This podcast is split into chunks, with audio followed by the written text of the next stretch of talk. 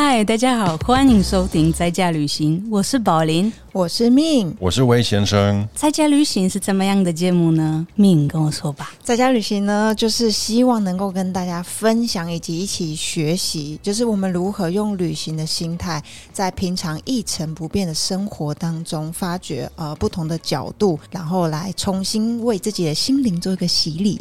天，这样可以吗？可以，可以。啊，今天我们是邀请到人本教育基金会的主任曾方苑来跟我们谈谈有关校园性暴力的问题。嗯，对。其实呢，我要先说一下，就是前一阵子我无意间啊，从志奇七七的短片里面看到关于这个议题，引起我最大的注意是，我在看这个影片的过程当中，我发现原来我自己也是这一个校园性暴力的一个受害者。这个等一下你也会跟我们分享你之前的这些一些经验哦。对。对对，然后我们今天是希望可以来谈谈这个比较沉重、让你受不了，但是也很重要的问题，嗯，并且请已经处理过很多相关这样子的问题的专业人员，嗯哼，来让我们了解，如果我们发现，在我们周围，不管是学校，或者是在体育的俱乐部，或者是朋友的家里面，怀疑有类似的这个状况，嗯我们应该要怎么处理？应该要怎么面对它？嗯。那就让我们来欢迎今天的特别来宾——人本教育基金会的陈房院主任。耶！谢谢各位听众，三位主持人好，我是人本中办主任方院。嗨，方院主任，真的非常非常感谢，就是请到您来参加我们的节目。因为最近其实我觉得在媒媒体上面，你们算是蛮受关注的，至少在。我眼球里面的媒体啦，所以今天真的能够邀请您来，真的是非常非常感谢。那我相信，其实大部分的人已经都知道人本教育基金会是什么，但是我还是希望能够透过方院主任这边来稍微再跟我们介绍一下人本教育基金会。呃，就是你们到底是在做什么？是为了什么而成立的？好，其实人本教育基金会刚开始成立的时候是台湾刚解严的时候。那我们认为台湾教育不能只有单一一种体制内的教育。嗯哼，长期以来我们的教育呢都在服务政治。嗯哼，好，为了要配合国家编列同一本书，好念一个观念。然后受到一些威权的控制，我完全可以感受，因为我小时候我们就是读一种，然后就会告诉我们说谁是好棒棒，然后谁是坏人，对，就是有点类似这样，对不对？然后校园里面充满了暴力，因为体罚。我们从这一次的呃明星国中的性侵案，完全可以呈现到过去那个年代种种的悲惨日子，能力编班，体罚。哦，这两个非常的严重，在那样子的氛围之下，我们成立了基金会，并且成立了森林小学。我们想要做一个，呃，让有有意愿想要从事教育工作的人有一个勇气可以出来，可以站出来。所以，我们当时成立森林小学的时候，我们的校长我们还被告啊，因为当时是不能的。什么意思？就是你自己不能成立一个小学？对，因为我们是想要成立一个我们理想中，我们是一个理念，是有个理想的学校，里面不能体罚，然后呢一纲多本，我们要教的是我们自编的教材。等一下，这个森林学小学嘛，是什么时候成立的？呃，民国八十年左右。八十啊，那个时候体罚还是合法的吗？我们立法禁止体罚是在二零零六年的时候，那八零年刚好一九九，应该在一九九零九一那时候，就是我们诶，应应该是说这样，我们七十六年的时候成立基金会，之后就陆续就成立了森林小学，大概就是在七十六年以后到八十年间成立了这些。哎，这样很早哎，所以我们其实是一个社会运动团体，我们长期以来就是在倡议这一块，好酷。我们以前还有那个嗯，就是违法补习，老师校外违法补习，然后呢，因为要考试嘛，国中考高中呃竞争，所以我们的国中生要在晚上的时间都要上课上到很晚。那过去我们就想要去抓那个违法的那个晚自习上课，哎，那是违法的吗？从民国就是从几年以后是违法的，一直都违法，都违法哦。我等一下，我我再补充一下，我是之前我是现在新闻那个明星国中里面读出来的，我们晚上都要晚自习到很晚呢、那个都是违法。我就觉得应该是违法，怎么可能是这样？那大家为什么都可以一直去做违法事情？然后然后你们创立学校还要被告啊？这些就是我们过去其实我们一直都是被违法教育教育出来的没。有错。难怪我们这么喜欢闯红灯。所所以所以，其实，在这个在人本在呃从成立开始啊，我我们其实都自嘲说我们是那个社会扰乱分子嘛，因为只要我们一出来的案子，然后就会引起社会大众的骚动。之前那个明星国中一刚开始的时候，他能力变班非常严重嘛，对。包括这次可以呈现，他有实验班，对，有资资优班是合法的，以外、哦。其他都非法。哦我我是实验班对，实验班就非法。好，实验班就是非法，他就是能力编班，他把学生分等级，对，对然后把那个好的资源给好的学生，然后其他普通班的，就是把一般的，例如说学校认为说啊比较普通的老师，就就给那个一般的一般，我们叫做放牛班。对，但是方院主任，其实我以前是转学过的。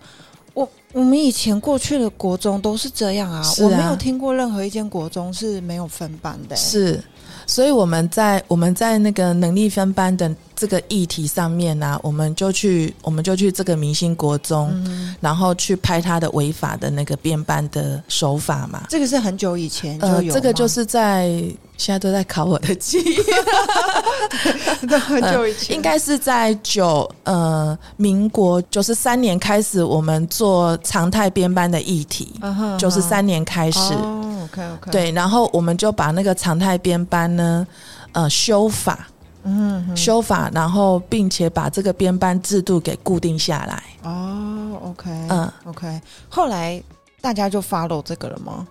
就是呃没有没有在现在就会变成是资优班，它就是固定的，呃，就是一个资优教育，好、哦它有有法了。那其他的我们就比较少看到有能力编班，但是他有能力分组，他用英文跟数学去分组。因为老师说，如果没有分组的话，他没办法教。哦。啊，他就会分组，但是那个就是踩在边缘啊，分班跟分组就是有一点边缘，但是在这个政策上面，对我们来讲，我们觉得，嗯、普遍上来讲，嗯、我们的市区学校大部分都已经比较合法了，嗯、经过这么久以后。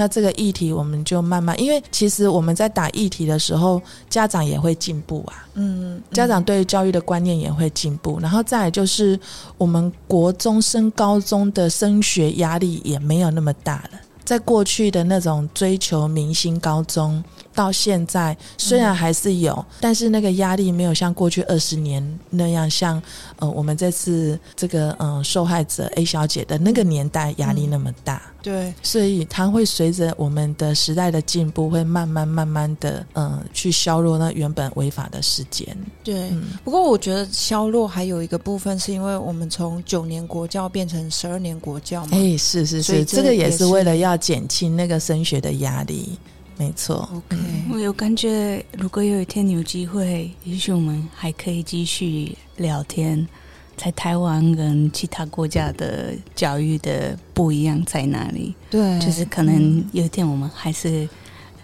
可以再再录录一集吧。再。对啊，录一再挖掘，因为发现这真的有很多可以聊哎、对。对啊，不好意思，其实我原本以为人本教育基金会就是一个公仆啊，然后推动，然后照顾，你知道，就是有一种圣光，然后照顾大家的感觉。但是现在我觉得不一样，嗯，它是一个就是嗯。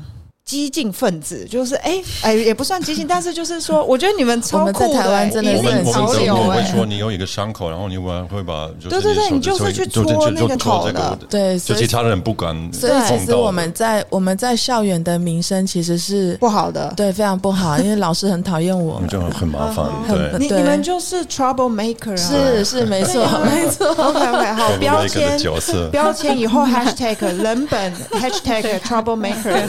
对，那下一个问题就是想知道，方院主任是怎么样的情况之下进入了这个 trouble maker 的行业？好，呃，其实我我本身是念社会系的，然后我那时候在中部地区，其实大部分都是福利团体，哦，就是做社工类的工作。然后，嗯，我就到一般的公司行号去工作。然后在九三年的时候，刚好人本中办在征推动父母课程、父母成长课程的工作人员。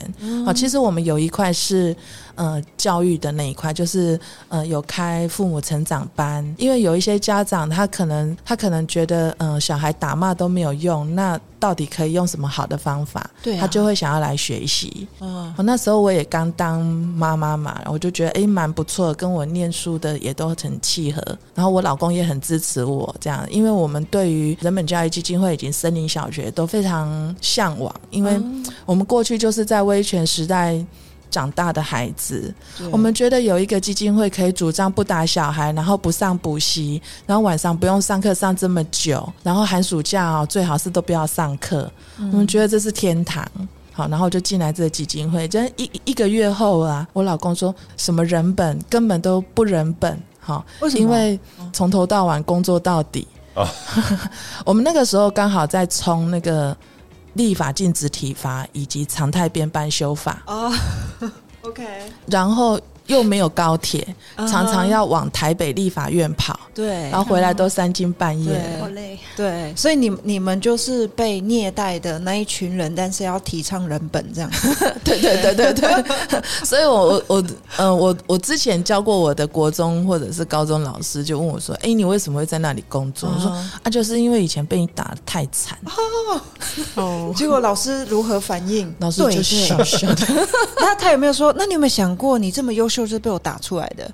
嗯，我这么优秀不是因为被打出来的。我我想这个观念哈是绝大多数的人的认为。对呀。但是回头过来，我们要问被打的人：当时你舒服吗？嗯，对呀。当时你会高兴吗？其实没有，其实是生气的。对。我我们人往往就是被打的那个当下是非常气愤的。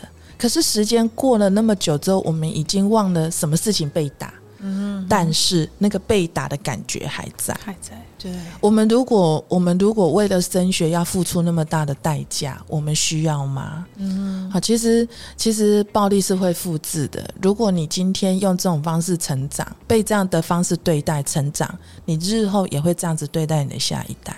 很多的父母就是因为他发现这样子是不好的，但是他也不知道可以怎么做。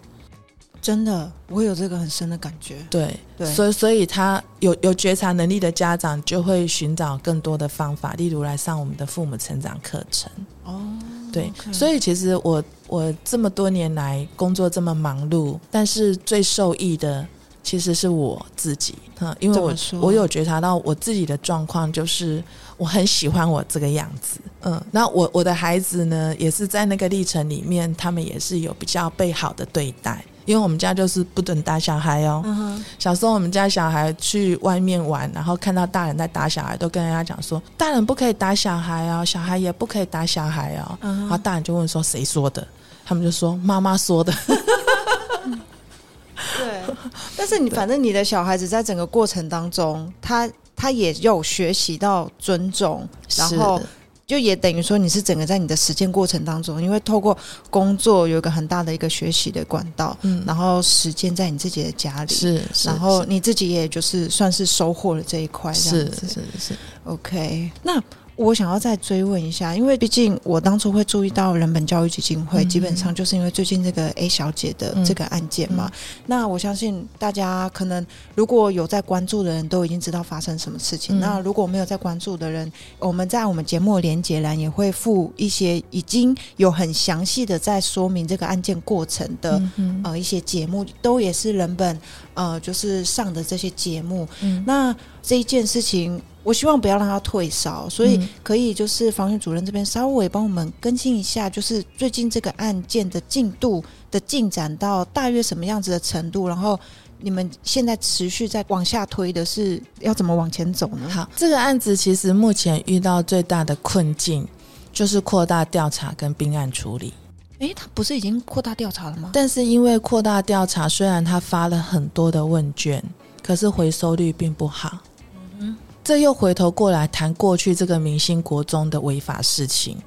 这个明星国中过去呢，很多都是跨区就读的小孩，对，他来自于中部四五个县市的学生，所以这些学生都是寄户口的。你现在用他过去的住址，根本他们都收不到。对嗯，哎、说到这里，我想到我明明也是那个明星国中那一个时期毕业的，我没有收过、哎，我根本就没有收到。是，对，好，所以他的问卷效率、问卷调查效率一定是非常差的。嗯哼，好，这这是一个一个很大的问题。OK 所以就虽然他说号称有第四个受害者出现嘛，嗯，可是其实这个第四个受害者就是我们的学妹，嗯所以等于是只有三个受害者。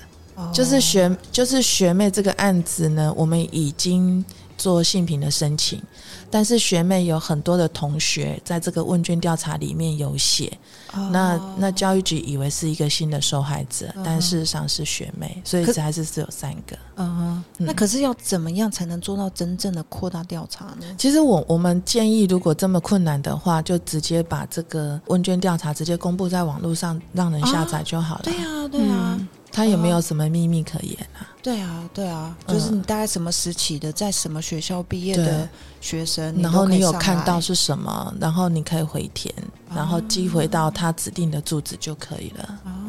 哦这这是比较方便的事情。对，好然后第二个当然就是并案处理，好，因为我们一直要求，好，第二案跟第三案的调查委员必须要跟第一案的调查委员一致，因为只有一致的调查委员，他才能够梳理整个这个狼师过去的所有犯行的行为。嗯哼但是现在目前教育局他们还是希望另外组一个调查小组，啊，所以到现在都还是还没有并案办理，对对对对，哦嗯。，OK，好，然后，呃，我我们一直在质疑一件事情，就是并案处理有这么难吗？嗯哼，啊，到底他们想要在这个过程当中要搞什么鬼啊？对啊，我我们一直想不通啦。嗯哼，对，所以我们就我们就不断的在要求，我们在发文过去说，我们要求同样的一个调查小组。嗯嗯嗯，那你们是认为为什么他们的反应那么的不积极？然后网络上很多人就会抱怨，就说、哦、这是包庇啊，包庇这些事情，嗯或是对护护航，对不对？对，因为其实从几个迹象，我们觉得这个呃台中市的教育，台中市的性平教育委员，其中有几位可能是有一些状况的。好，例如说停聘这件事情，嗯，啊，因为我们从呃台中市政府的一些新闻稿里面，他们都说停聘是由台中市呃性平教育委员决议的。嗯哼，那那那到底是谁？到底是谁？好，不并案处理，或者是不用原先的调查委员，他要增加扩编到五个调查委员的理由是什么？又是这个性平委员，那到底是谁主张？嗯那泄密是谁主张？谁去泄密的？哦，就是有一些迹象啊。如果台中市政府不面对这些问题，他当然没有办法解决我们的疑虑。哼，所以这个性平教育委员呃委员会是直接隶属于台中市政府吗？教育局，教育局，台台中市教育局。哎，对，因为台中市有两个性平组织，一个是属于台中市台中市政府的嗯，性平委员，他的名单有四十位，好嗯，四十位左右。然后另外一个呃，台中市性平教育委员会有十七人名单。，OK，然后，然后，呃，因为它是发生在学校，所以都是这个十七人名单的委员在处理嘛。对，对，但但是这个十七人的名单委员里面，大多数其实都是市府里面的人。呃，虽然我们的卢市长一直说他们是性平国家性平呃性平调查委员资料库人才资料库里面的人，当然是没有错。但是人才资料库里面的人也有好跟不好，也有好也有性平意识的人，跟只是想要去想要去做这个委员的人而已。这这样会有什么差别？对于认定啊，对于行为认定的标准，嗯，哦，就是譬如说，像你们就是属于比较激进派，是我真的想要把这件事情做好的人，对，其实我们也知道说，我们现在有很多的性平委员其实是非常好的，嗯可是他们在里面就会非常的辛苦，因为他们要站很多人。啊，就像你们一样，你们不断的去戳别人的伤口，这样子。，对对对，所以我们觉得合并调查其实是非常重要的，因为那个那个认定的那些的标准会比较一致。了解。那有如果有谈到就是有关就是追溯期的部分呢？嗯追溯期的部分其实是在立法院，就是说，其实我们长期，因为我们长期处理校园的性侵害案嘛，包括台南的尚志刚跟张博胜这两个案子，嗯其实绝大多数的受害者都已经超过追诉期了。所以，我们从两年多以前，我们就不断的去讨论说要去修这个追诉期。嗯到最近这个案子，因为可能呃整个社会的声量非常大，所以我们在立法院就开了一个记者会，就是希望能够启动这个修法的工作。那另外一个更重要的，其实就是那个教师的那个退抚条例。嗯哼如果老师或者是校长让他已经退休了，才发现他过去在校园里面有性骚或性侵学生的案子的时候，其实是无法追回，甚至是终止他的退休金。哼，哦对嘛，台南的那个狼师就是这样嘛，上次刚就是这样。嗯，这就是为什么现在这个台中的这个老师，他也是要尽量要得到，就是退休之前不要那个爆发啊，对。是，好可恶哦。对。OK，像像上次刚他他好不容易有检察官起诉了，结果突然间发现他已经出国了。嗯哼，对，你根本连那个刑都都追不到。OK，好，等下我我，所以我一定要补充一下这个细节，就是刚刚说这个追溯期的，你们现在修的这个法是、嗯原本我们的追溯期是只有二十年嘛，就是我今天如果我是十岁的时候发生的这个性性骚扰或性侵事件，我要在三十岁以前去告他。这是目前的刑法，对在台湾是这样，对不对？对，所以我们我们修法就是说，儿少在被性侵或者是性骚的时候，对他的追溯期要从十八岁开始算起，对，所以就是二十年，啊十八岁到你满三十八岁之前。对，都都可以，。哎，是满三十八还是满三十九？应该是三，因我们都如果都算十岁的话，当然就是三十八，十八岁是哎，没有啦，满三你满三，你满十八岁开始算起，那就是二十满年啊，39三十岁以岁前以前，都可以追溯，哎，我们要算满，对是实的，对，因为为什么呀？因为我们呃小孩第一个他能力比较少，嗯。他就是比较弱小的人，他要觉察到他过去有被性骚或性侵，他必须要在成年之后，他才慢慢有那个性别的意识、性品的意识，他才有机会回想，而且他也比较有能力的。嗯对，其实是这样子的一个概念而。且我最近听很多波兰的这样的故事，然后我发现其实很多啊受害者他们也是分享，人是他们的生活的伙伴，嗯。得到他们的一种安慰，得到这种安全感，嗯。他们才有力量嗯说出来，嗯嗯。要不然他们一直就是跟自己不没错，就是一直有一他会觉得好像一直都是是不是我是的我的错？他会归咎于是是不是因为我做的不够好，对。是因为我错了。平常平常小孩在这种情况下，他也不会受到其他老师、其他的同学、其他的大人的的协助的帮助，所以他可能需要到找到自己的一个生活伙伴，嗯给他这种力量，对他才有勇气说出真的对真正说出来他心里有什么。嗯哼。对啊对在过去澳洲皇家调查里面啊，他们有做过全国性的机构调查。好我想这个就是很有依据，就是受害者平均要将近二十四年才有办法开口说话。嗯，嗯好我们以这个调查来论述的话，其实我们追溯期满十八岁以后二十年，甚至现在有一些比较先进的国家已经没有追溯期了，哦，他已经取哎消追溯期。哪些国家没有好像是？好像是欧洲一些比较先进的国家，哦我们有听到有三十年的，甚至已经没有追溯期。，对我就想说，德国也是这个也要看，因为那个德国的追诉期当然也是以这个犯罪的行为的严重度也不一样，就可能只是性骚扰的话，可能是五年、十年，但是如果是小朋友的被性侵的状况，是至少是二十年。那跟台湾一样，但是呢，从二零一五年开始是从三十岁开始算，所以至少到五十岁。对，哦，三十岁以后你还有二十年的三，十岁开始算追溯期，如果是五年，呢就到三十五；如果是十年，那就四十。对。哎、我我坦白说，我觉得这真真的很棒，因为就像刚刚宝林说的，你的所有的人格、生活圈什么，你其实到三十岁之后，你才会渐渐的巩固起来。然后，如果当你意识到这个问题，你其实你还是确实你是需要时间思考的，是嗯我要不要去做这件事情，嗯我要不要再揭开我过去的伤疤？这样，嗯嗯，对，主任是认为，如果在台湾，假设现在大家呃绿党、蓝网都支持这个推动这个修法最顺利的话，可能这个要多多长时间？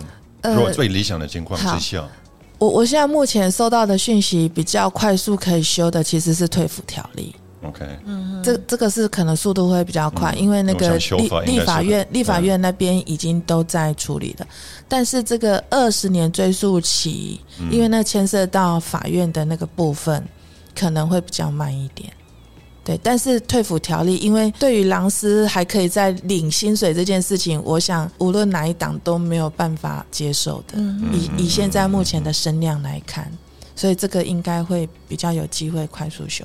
但是不好意思，所谓的快速大概是，比如说一年、两年，然后比较慢的是指五年、十年。他是不是很乐很难讲观？哦，我们希望，哦我们希望明年可以完成吧。哦，那对啊，那这个退服条例，我啊，这个哎你又牵涉到对你慢你慢一年，那个狼师就多领一年呢、嗯。是不是？但但是我跟你讲哦，现现在现在在修也也没有办法追溯到嗯那个，例如说上次干案也没有办法追，嗯，哦但是至少可以停止，就是好，你现在开始不能领了。好像也不行，不行，因因为你修法就是现在修完之后说从从现在开始啊，这又不能除非他有一个弹数叫做可以追溯，我不知道这个还在还在处理当中。了解啊。那您说那个立法的部分会比较慢，修修二，十年的那个部分，对对，因为目前年、十年。还不知道。你知道你知道我们推动那个那个嗯、呃校园立法禁止体罚，我们推动了二十几年。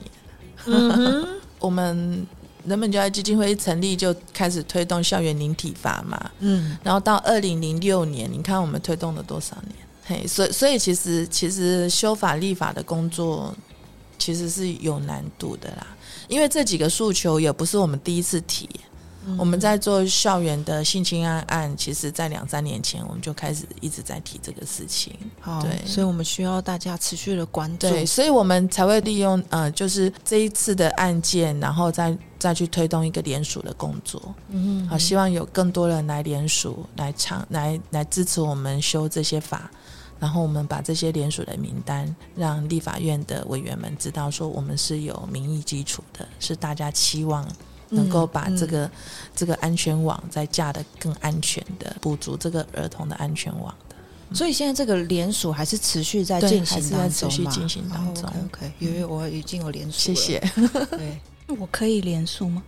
可以啊，外国人也啊可以联署，就网络上就哦填写啊，OK，嗯，那没有好问题。所以不管你是对在台湾的老外，或者是你是台湾人，或者是海外的，嗯随便你就是它请就是网一定要络联署，对。OK，嗯。支持一下联署，让这个十年的修法可以变成再快一点这样子。我觉得这个案子其实，呃，我们的受害者 A 小姐她站出来，并不是只为了自己而已。好、她想要做的事情很多。对，好、他就是因为他自己本身也是一个教育人员嘛，所以他在过去这几年处理那么多校园的性平事件，嗯她也知道其实是需要在。有更多人出来号召，然后把这样子的比较法源不足的地方，能够把它补足。对嗯我，我其实打从心底认真的觉得他真的非常有勇气。嗯其实今天方院主任来这边，我也有一件事情，就是刚刚讲到看到 A 小姐的事件的时候，是在我先因为自己七七那影片本来是在讲台南当时的案件这样子，是，然后我是在那个时候，我突然就是发现说，哎，我以前我国小那个时候是参加了我们学校的桌球，就是校队，嗯然后那个时候找我的那个教练，反正他就找我进去桌球队。我们通常就是每天早上、中午都会有就是训练，嗯然后那个时候呢，其实我们女生的队员没有很多。这个教练他常常就是在教我们教一教的时候，就会跟我说：“哎，陈慧，我们休息一下。”这样就是我的本名叫陈慧，他就会把我拉到旁边去，就是旁边会有个小板凳，然后他就会把我就是抓到他的大腿上面抱着。那时候我大概是国小三四年级，所以就是大概十岁十一岁。然后那个时候，其实因为大人在抱的时候，我觉得那个年纪你你不会有太多的什么感觉，所以其实我完全没有印象说他摸了我哪里，直到他把他的手伸进我的内裤里面，然后就是一直去摸我尿尿的地方。然后我其实那个时候我也不知道是什么，我只是觉得说，哎，教练怎么那么脏，就是会一直摸我尿尿的地方这样。那我那个时候 care 的不是他摸我，而是他摸完我以后，他会跟我说：“哦，好，那我们继续练球。”然后他把他的就是直接用同一只手去拿球拍，然后再继续教我练球这样。所以那个时候，我对小时候的印象只有觉得他的球拍很脏，我并不知道说我其实是被这个教练有进一步的。就是性骚扰这样子，那其实这个过程是蛮长的，而且我自己其实也不知道。然后，但是当然有一个部分，你就会觉得说，应该是说，我知道我尿尿的地方是比较好像不是每个人都可以看到，然后所以那一阵子其实我也会觉得有点丢脸。然后，因为他摸我那个地方是我们整个桌球训练的地方。所以当下其实也是有别的老师在教别的学生，然后可是因为那个桌球桌可以稍微部分掩盖，可是我认为那还是一个开放的空间，所以那个时候其实我的确我有印象中，我小时候是有个纳闷说，哎，其他人都没有看到吗？我觉得好丢脸哦。那别人如果看到了怎么办？就是那个时候是我那个时候的印象，可是我发现其他的老师或者是其他的同学，他们好像也都没有。就是好像没有这件事情发生，嗯所以我就一直会觉得说，哦，好，虽然是在大庭广众之下，但是可能没有人看到这样。然后直到后来，因为我们女生的就是学姐，然后跟一些其他的同学。他们希望能够组成我们女子球队，然后希望男生跟女生分开训练这样。然后他们就是去跟校长去提议说，我们需要我们女生的教练，我们需要分开训练。但是因为那个时候，其实我们学校的桌球队是很有名的，所以就是好像这个教练也是教的很好，所以反正就让我们只要出去就会是台中市总是会夺第一名、第二名这样子。我我那个时候我不知道为什么，反正校长就会说，嗯、不愿意，然后也不愿意让我们女子球队有专属的教练，就是我们就是要混着跟这些教练一起这样子。然后我还记得那个时候学姐，因为那时候我们都在校长室里面嘛，然后这学姐就突然转向我，就叫我跟校长说：“陈慧，你跟校长说，朱教练都对你做了什么事情？”其实那个时候，我记得我的第一个反应是，我觉得我非常非常的羞愧，因为那时候我好像意识到说，这个学姐会叫我去说的当下的那个意思就是说，好像只有我被这样子做，因为确实我没有印象，我有瞄到，因为当然那时候我本来想说，哦，如果别人没有看到我被这样摸，那可能其他人也没有这样子，就是我当下就觉得很羞愧，可是因为羞愧到我我不敢说，所以我基本上我就只有说哦，比如说朱教练在教我们挥拍的时候会摸肩膀啊、摸胸部啊，但是我不敢去说他去摸我尿尿的地方的事情，这样，所以那件事情就是不了了之。那后来，因为我在国小五年级的时候，我就转学就离开了，所以我就离开这足球校队。但是我有印象是我好像国小六年级的时候，他们就是比赛到我住家的附近，所以就是我有过去想说看他们，因为其实我还是很热爱桌球这样，然后想去看他好像不知道试运还是什么，然后我过去的时候就看到我之前的同学，我就很开心。然后那个主教练也看到我，马上他第一时间就过来，然后抱住我。然后因为那时候我已经开始发育了，所以我就很印象很清楚，就是他马上左手就这样子抱住我的时候，就直接伸过来，然后去揉我的胸部。但是那个其实只有一两秒，可是我就马上拽开这样，但是我还是很害怕。反正我就直接说哦，很久没有看到你们，我来看你们一下。所以我后来我比赛没有看，我就惊慌的，就是就走了这样子。就是大概是我过去的一个经验。然后我觉得比较可怕的是，如果我没有转学离开的话。我其实那一两年就是一直被那个朱教练摸这样子，而且我甚至我因为我小时候对身体结构不是很清楚。我甚至都不确定说他到底有没有生进的还是什么，其实我不知道，因为我不了解，我不懂，然后我也不知道说我要去跟老师或者是去说，因为我根本没有意识到说我被我被性骚扰这样子。你你们那时候已经有性别教育吗？性教育三三四年级没有，OK，对，没有，嗯，对对，这个也是后来才有的。对，然后为什么我要回过来说？我觉得 A 小姐很有勇气。当然，第一，我觉得她的故事是更夸张。可是我隐隐约约都还会记得那个话语是有一点像的，因为那时候我们女生的球队就是一直没有办法组成嘛。如果你要有一个好的球技，你要依赖这个教练这样，然后他就会。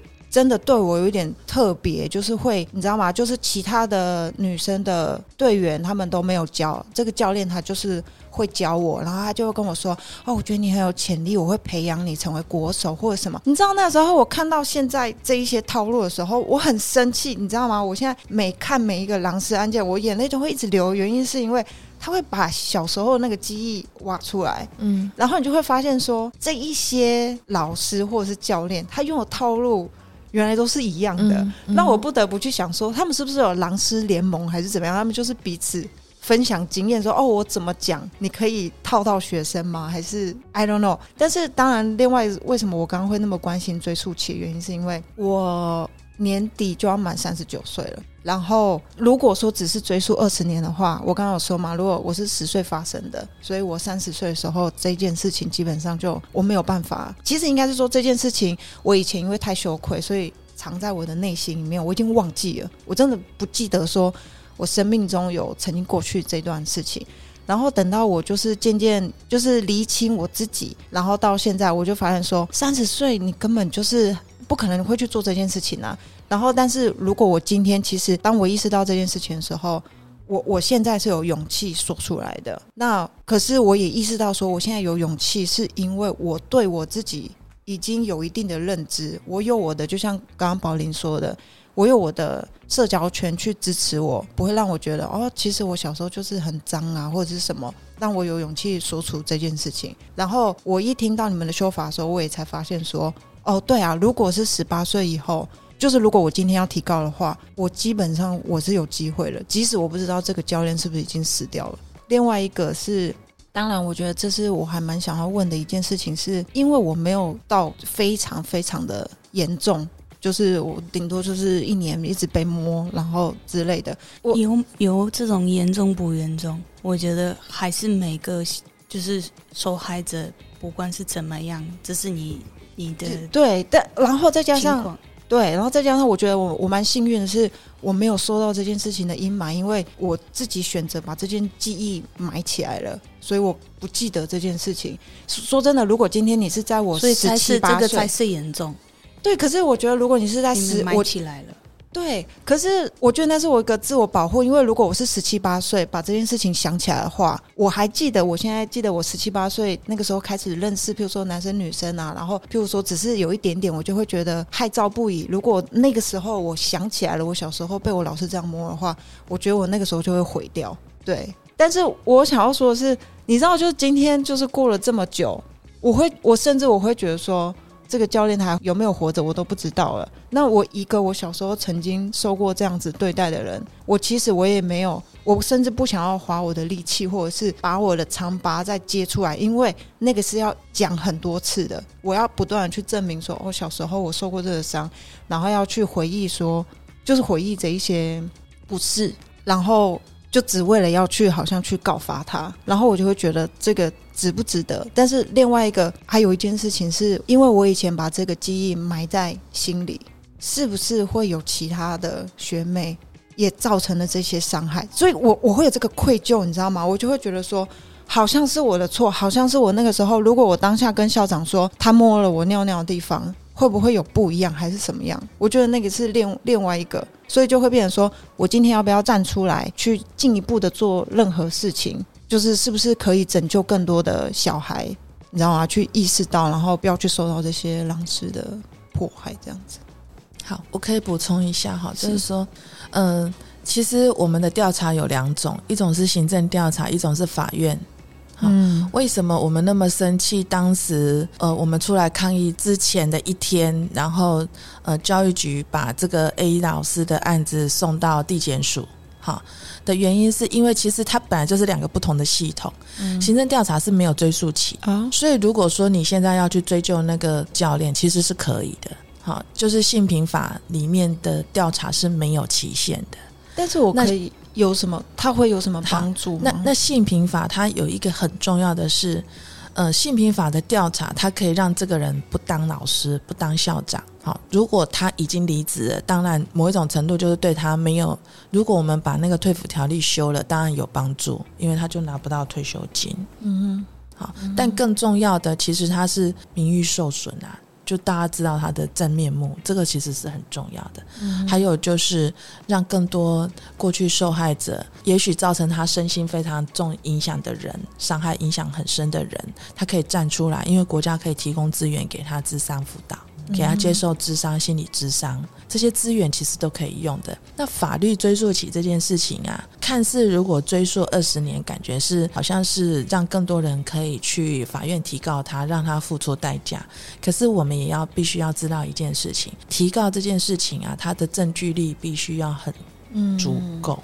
嗯嗯，嗯而且三十、二十、三十年前之后就很难嘛，是是有这些证据没错证明这所以些事情。所以你看那个呃张博胜这个案子，嗯有超过三十个受害者，有数十个受害者，有将近十个受害者提告，最后只有一案成立，就是他在学校那个当下第一个发生伤害的那个小孩，因为那个只有他有证据力。其他都没有，所以我我们其实 A 小姐当时也不断的告诉台中市政府，我目前没有要提高，嗯哼，可是她就违反个人意愿，就把他送地检署，因为只要上了法院，这些受害者的身份都有可能会曝光。嗯哼。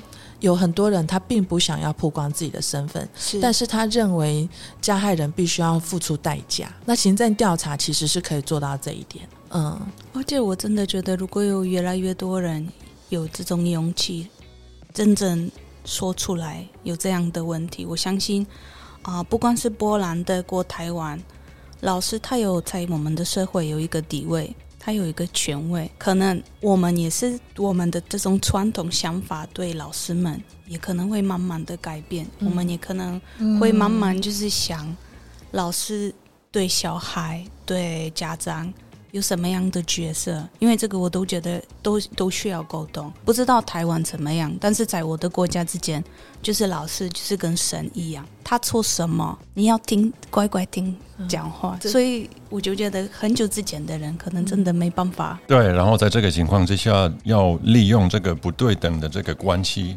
嗯就是比较容易，就是利用这个这个威权呐、对，所以所以那个台湾的老师很气人本呐、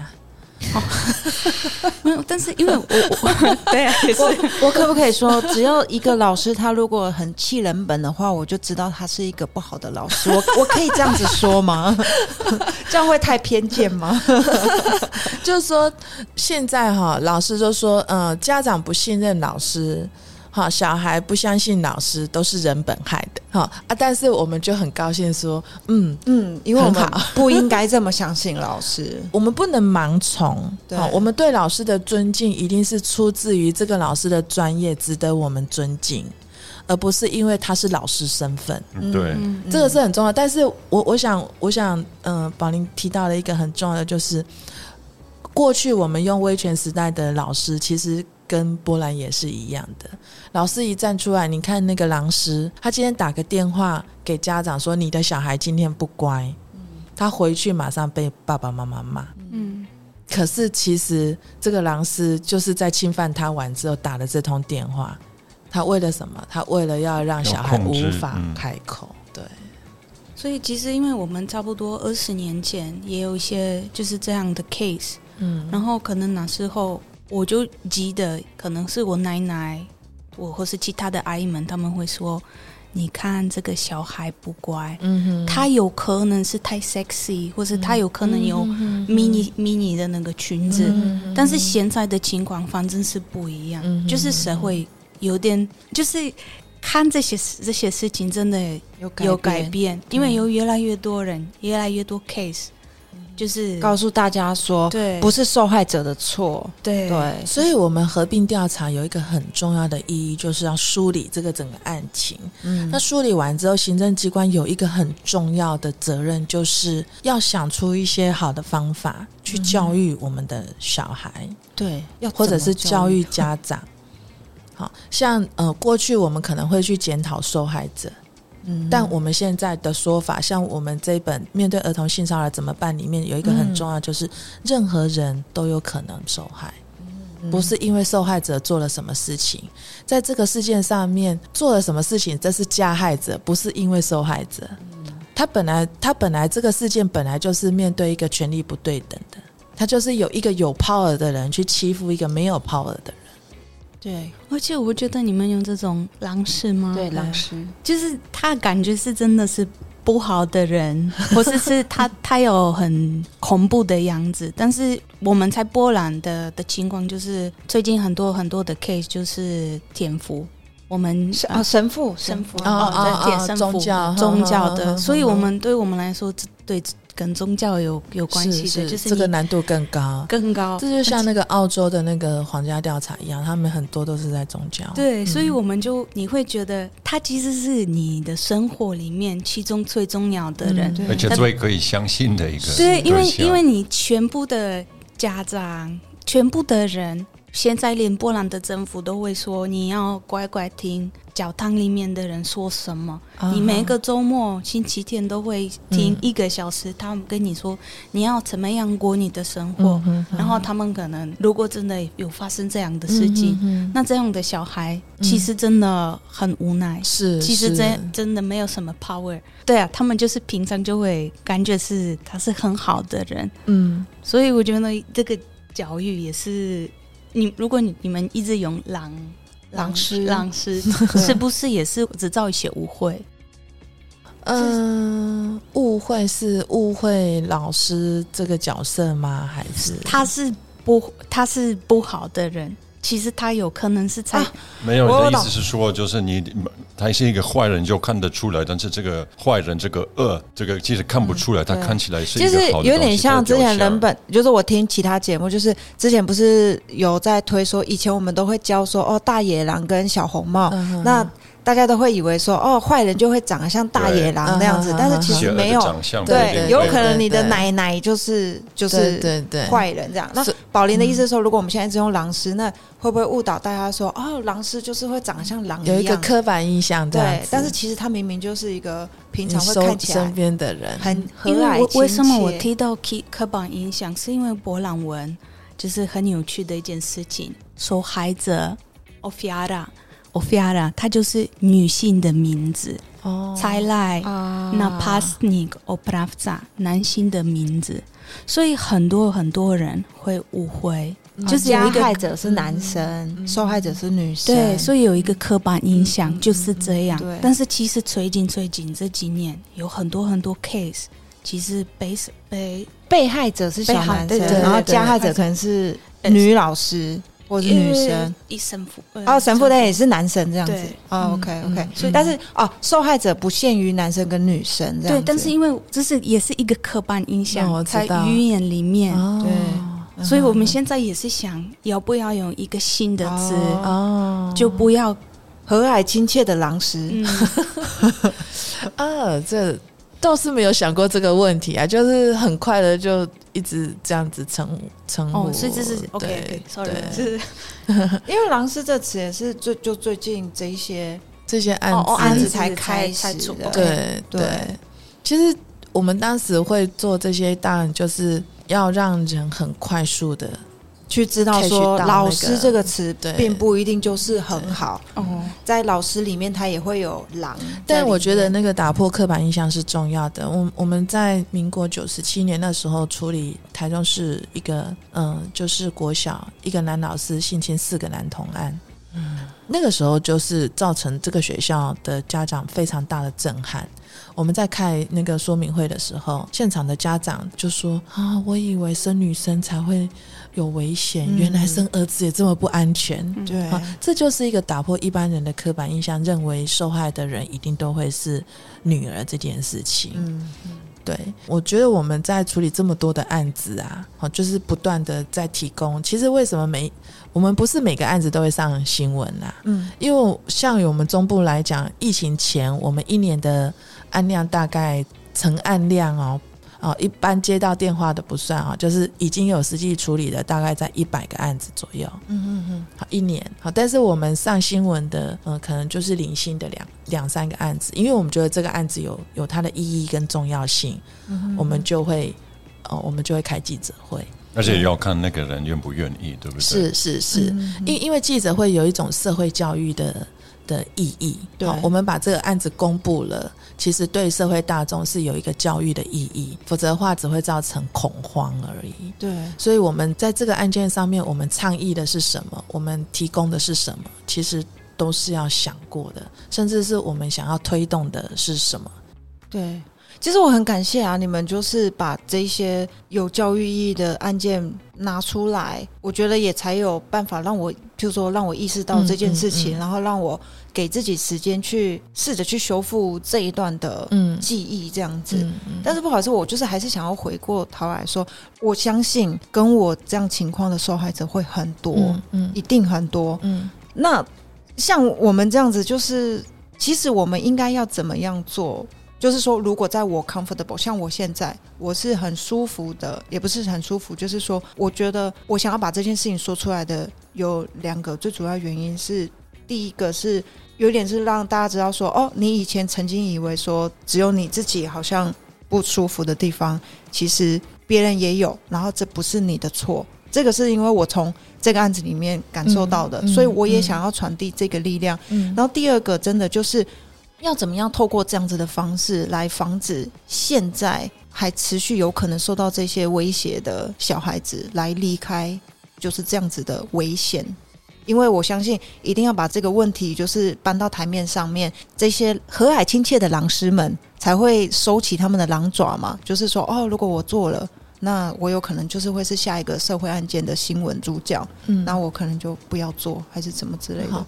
其实我们我们的国家人权委员会最近在推动一个就是全面性的机构性侵调查，所以你过去无论是什么样的时间点有发生过这样的事情，其实都可以。嗯，打电话或者是上这个网站，哦，去说一说你过去发生的经验经历，这是目前也是我们当时去跟国家人权委员会去推动的，好，因为只有全面性的机构调查，才能够去调查那个状态，嗯那个儿童、儿童、儿童时期遭受到性骚或性侵的嗯严重程度如何？嗯因为机构就不是只有包括学校，好，包括教会，教会也是一个机构嘛，哈、嗯还有我们的安置机构啊，对，好，或者是一些团体甚至是家都算，庭，都算，对。所以他其实只要你过去有这样的经验，你都可以，你都可以打电话或者是上这个网站，应该查得到。哎、我觉得这个讯息真的很棒，因为我真的就觉得我我其实不会想要花很多的时间 effort 去干嘛干嘛。但可以去说一说，对对对对他会。听你说。哦，听我说，我觉得我现在是还好，但是我想要贡献一份 data，就是说，嗯嗯哦，我们大家要注意这件事情，这样。所以如果有跟我一样，就是说，哎，过去曾经有呃一个这样子受到性骚扰的案件，嗯。那我们就可以上这个国家人权委员会。那待会我会做一下功课，然后把嗯。这个资讯抛在这个节目的资讯栏，大家可以上去的。我有一个好奇的地方，嗯。请问，如果比方说，假设是敏的话，嗯。他有办法，比方说申请一些国家国家的补助，给嗯，就是这种心理治疗、心理治疗的这种，就是 therapy 嗯，对啊对，就是心理智商，对。可以吗？或是目前没有这样的补助？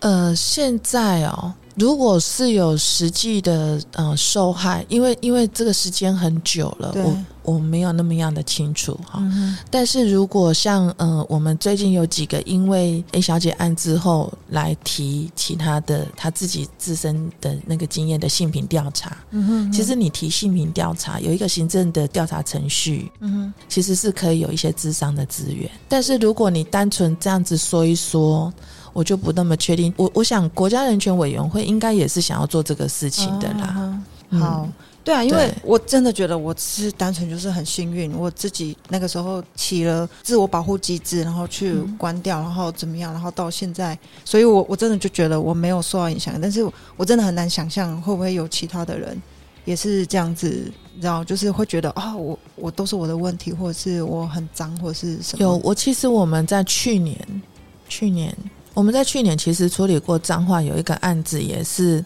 呃十几年后，因为 Me Too 运动之后，嗯。我们那个、呃、小姐她觉醒了，就是原来她国中时期不是在跟数学老师谈恋爱，啊。是被诠释性侵。对。因为她过去长期以来，国中毕业之后就困住了，就是我失恋了，老师喜欢上别的女生而不喜欢我，所以她长期以来就是嗯、就是忧郁症。那后来因为 Me Too 运动之后，让他有一些觉察，回头过来找我们，然后去启动。那他刚好也还在那个法律追诉期以内。好那也很巧的，就是他去报警完之后，那个老师在没有防备的状况之下，跟校长、跟警察承认了他没有防备。，OK，对，但但因为他也回头过来去做这件事情，除了解聘，然后他有被判刑，然后再就是他也得到了一个智商的资源。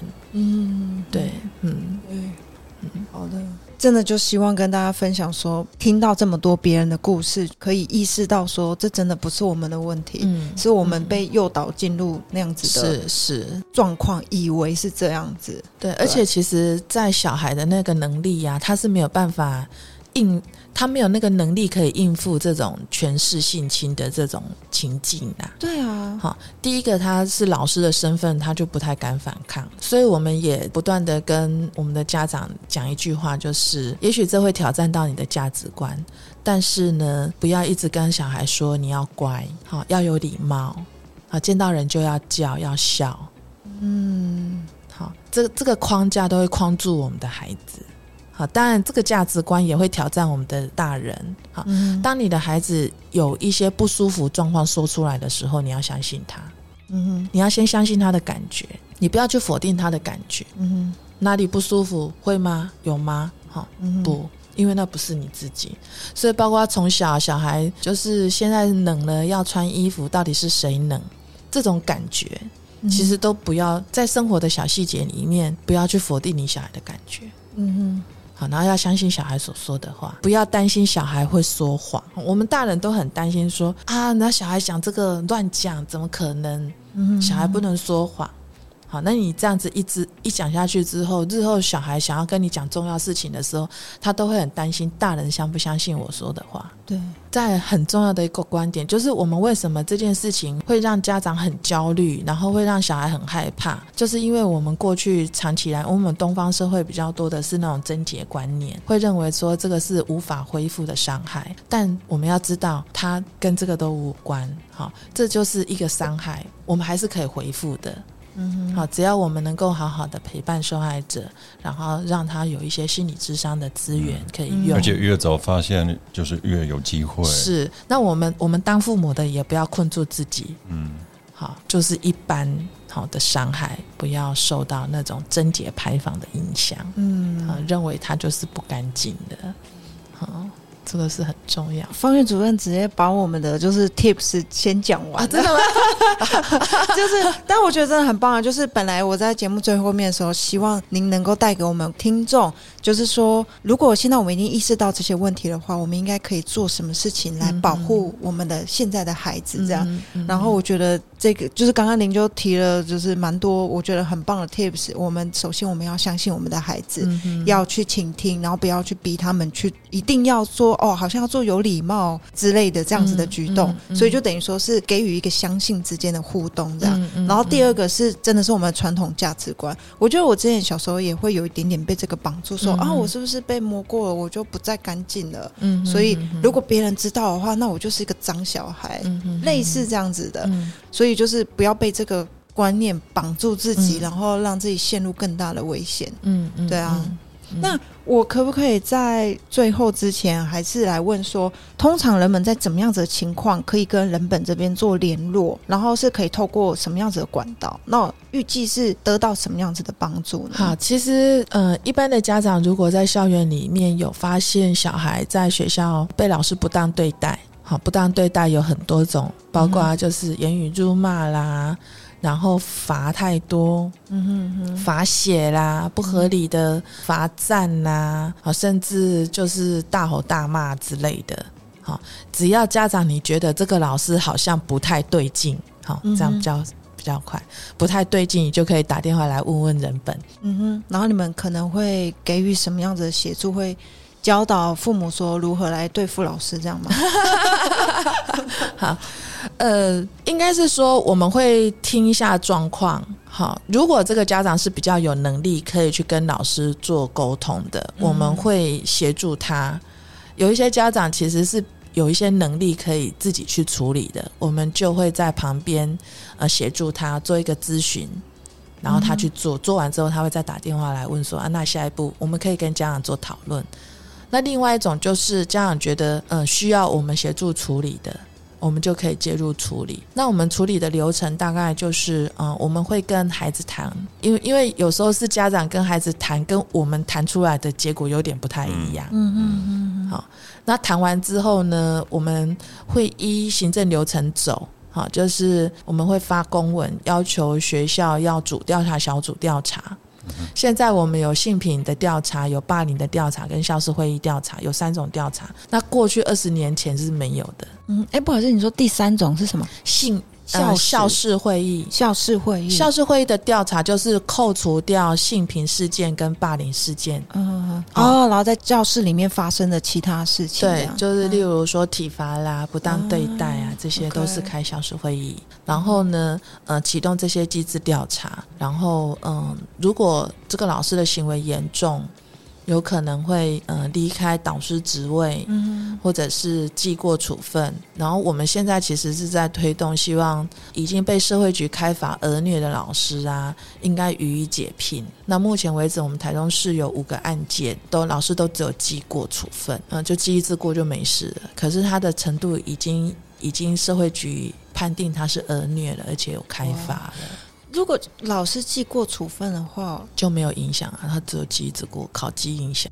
嗯哼，不会影响到他的什么退休金，什么都都不会所以他可能也无所谓。对嗯嗯哼，对，其实我我觉得我听到这边呢、我真的想要从一个弱势家庭的人来去感谢人本去做这些事情。就是说，我知道也许老师大部分的如果是以老师的身份听到，可能会觉得不是很舒服。但是我真的要说，因为其实以以前我弟弟也是被他的导师霸凌，就是他嗯会叫他们全班的同学不能跟他说话，嗯，或者是说，哦，如果你要去参加那个班友的活动，你前一天晚上你必须要解完七十题的数学，嗯然后我弟整晚哦都没有睡觉，然后我们一起去帮他这样一题一题写完以后，隔天哦，因为就是我弟不是属于那种就是嗯，好像国文数学很厉害，可是我觉得他有其他的天赋，只是、嗯你知道吗？嗯就不是在那个环境。